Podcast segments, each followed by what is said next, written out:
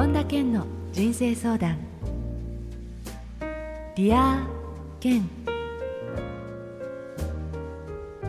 皆さんこんにちは本田健の人生相談 Dear Ken ナビゲーターの小林まどかですえ今回は4月に出版された本田健による新訳引き寄せの法則エイブラハムとの対話の発売を記念してえこの Dear Ken 特別版お届けしたいと思います。ケンさんよろしくお願いいたします。よろしくお願いします。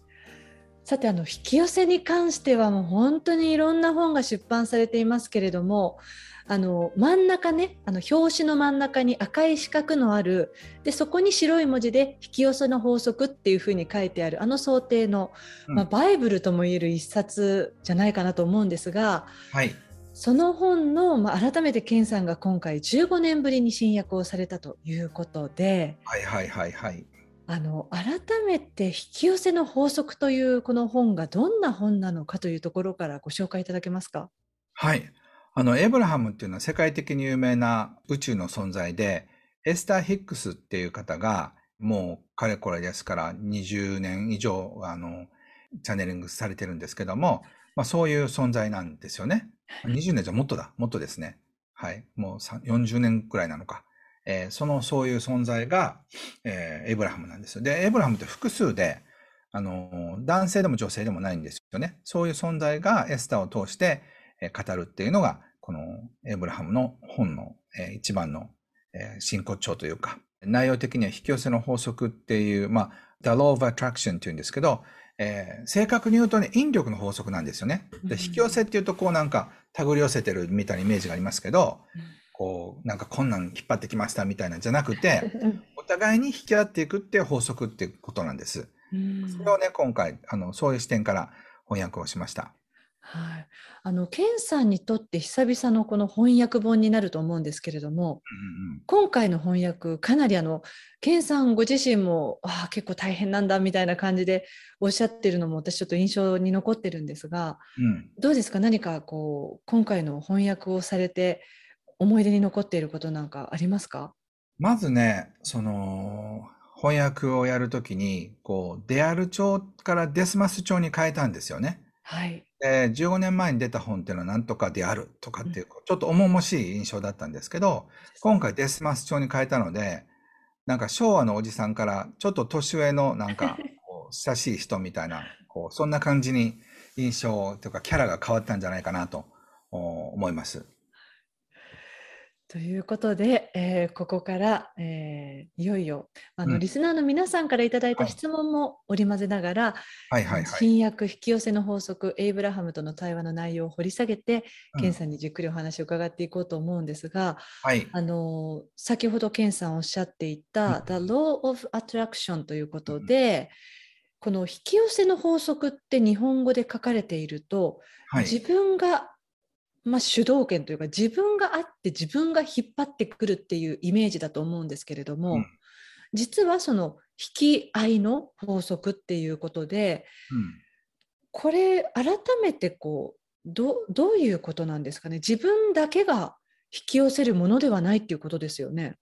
そうなんです。あの引き寄せの法則っていうのはめっちゃいい家をゲットしたとか新車をゲットしたとか、うん、なんかこう、なんとかのアイテムをゲットみたいな感覚だと思うんですよね。はい。だからなんかこう、なんていうのかな、獲得するみたいな感じのイメージがあると思うんですよ。はい。でもそうではなくて、お互いに引き合うってことなんですよね。はい。だから例えば、その彼氏ゲットとかっていうふうに言うけど、自分が彼氏を釣り上げたわけじゃなくて、うん、あの、彼の方も魅力を感じたけど、そのあなたの方も魅力を感じてるはずなんです。ええ、だからお互いに引き合っていって初めてパートナーシップがあの成立するわけですよね。はい。だから、その、言ってみれば50-50の関係なんですよ。うん。で、あの、そういうふうに考えないと、引き寄せるっていうふうに考えると、自分がセルフイメージを上げないと引き寄せられないとかね。うん、自分がこうこうしないとそういう状態になったりとかしないと引き寄せられないっていうふうに思うとそこに努力が必要になっちゃうんですよね。うん、そうですね。うん。だから引き寄せには全く努力がいらないんですよ。えー、だってよくその本当にあたかも今その理想の自分になってなりきってその状態をイメージすることでなんかその現実を引き寄せるとかって言われてるのはじゃあもうそもそもちょっと違いますか？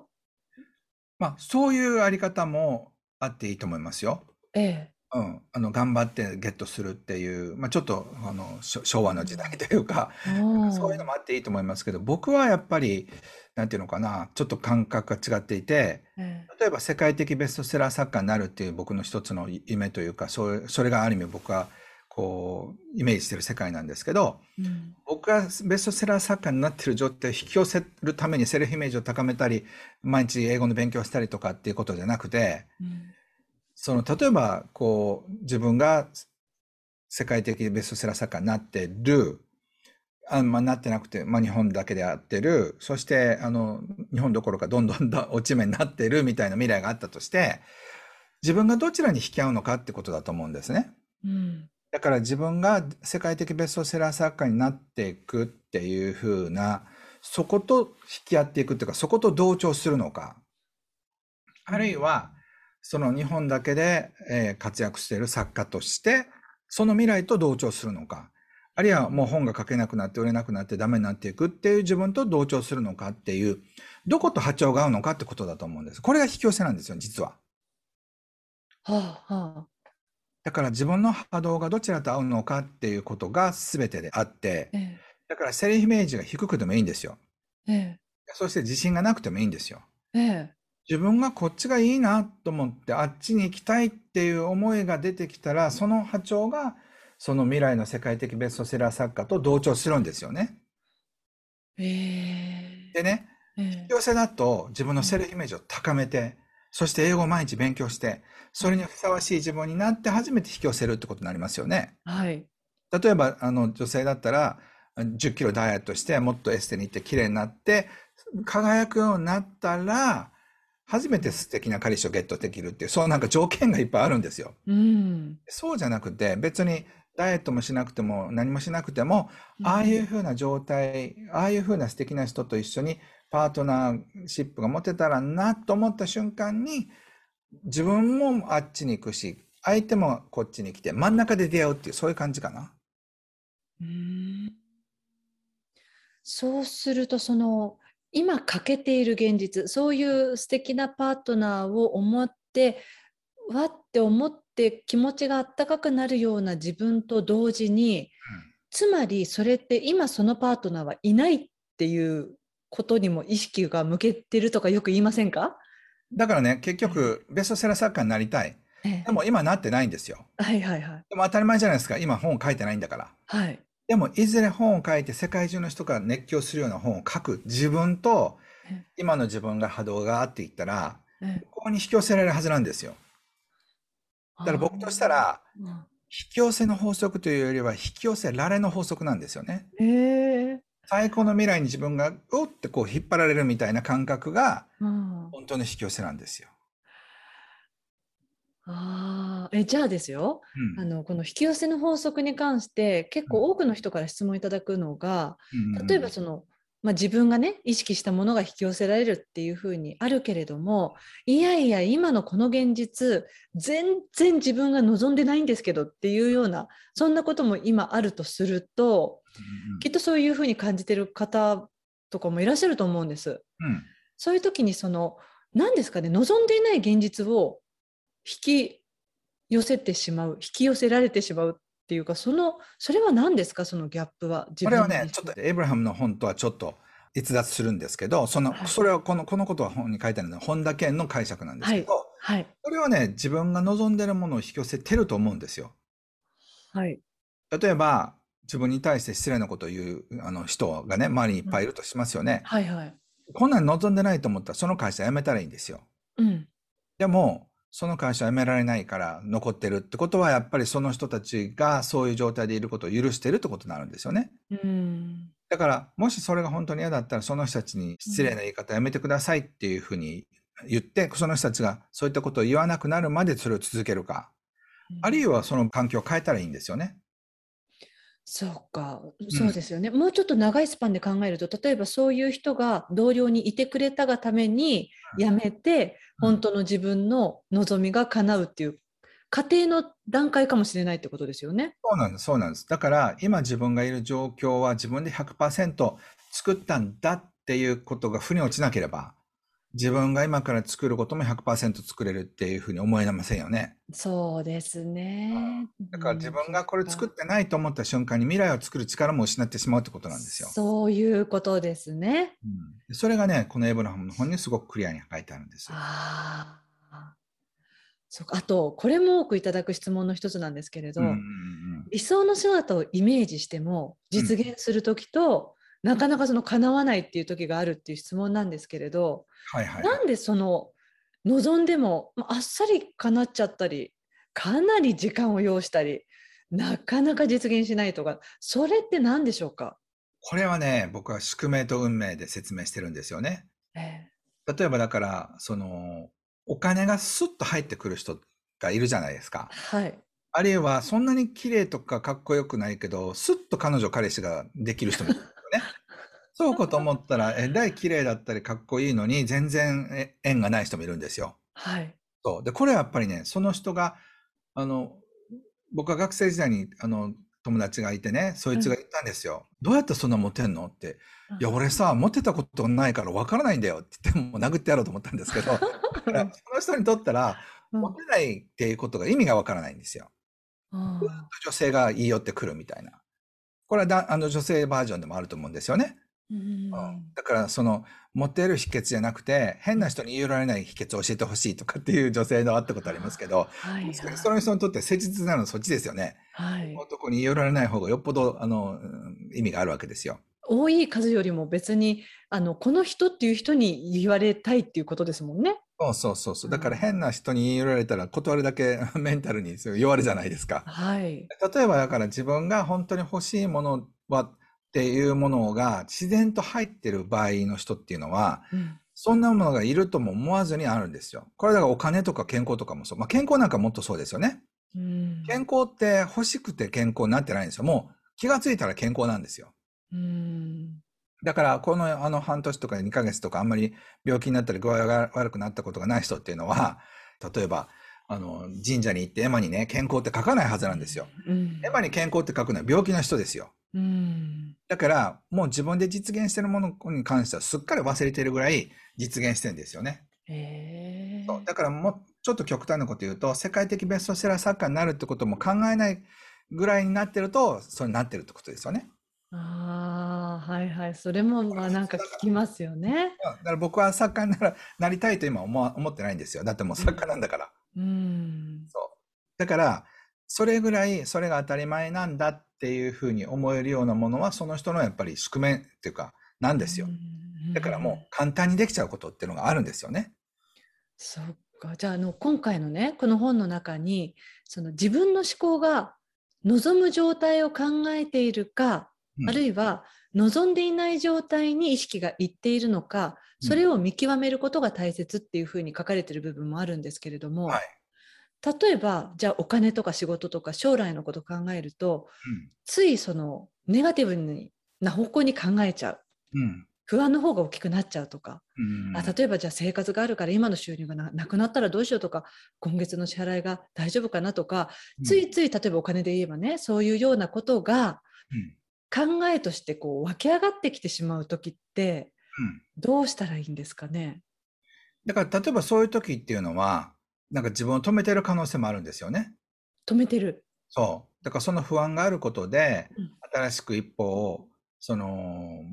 踏まなくていいってことですよね。はい、だから同じように同じだけそんだけ妄想する力があるんだったら、うん、同じようにポジティブな妄想したっていいわけじゃないですか。そうですね。やばい、これ本売れちゃったら、100万ぶれたらね、1億入ってくるのって。はい。1億入ってきて、また次の本が30万ぶれたら、また4000万か、みたいなね。はい、そういう妄想だって同じようにできるはずなんですよ。できるはずです。うん。だから、その人がせっかく持ってるイマジネーションの力を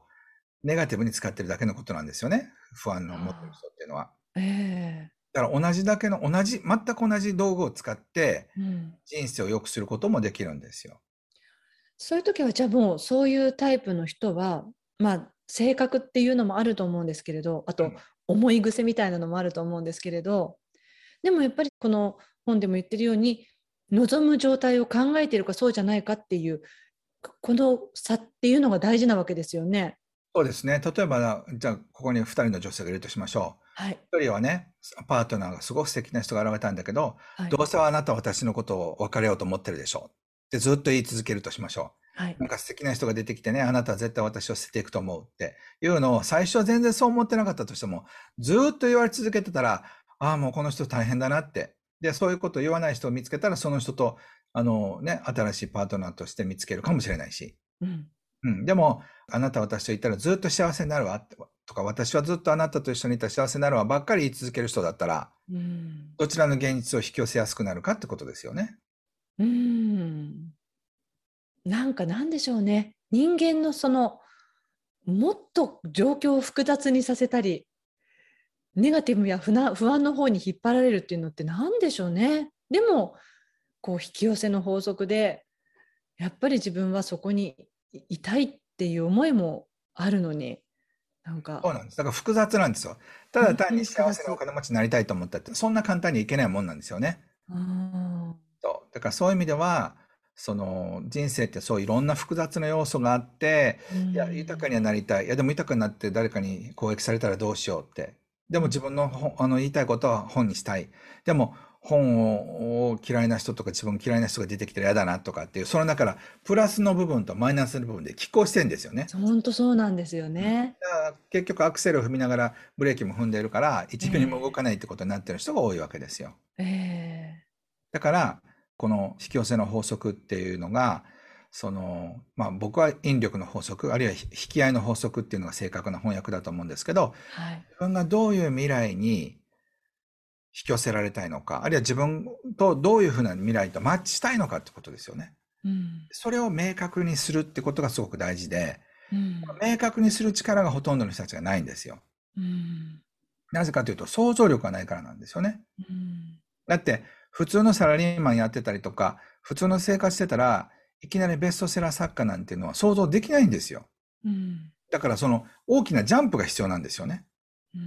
でそのジャンプするためにはそういうふうな世界に行きたいっていう強い思いがないと、やっぱりジャンプはできないわけですよ。うん。うん、まあ言ってみれば、二つと飛行機が飛んでて、ここからここにジャンプしなくちゃいけないわけですよ。はい。うん。だから何もしなかったら、そのジャンプできるはずないんです引力の法則が働いてるから。そうですね。うん。だから違う、あの、パラレルワールドにポンとジャンプするためには、やっぱり技術もいるし、うん、あの、いろんなテクニックも必要だと思うんですよね。まあ、これは、あの、またエブラハムとは違う話なんですけど、うんなので、そういった意味では、僕の中でバシャール的なものと、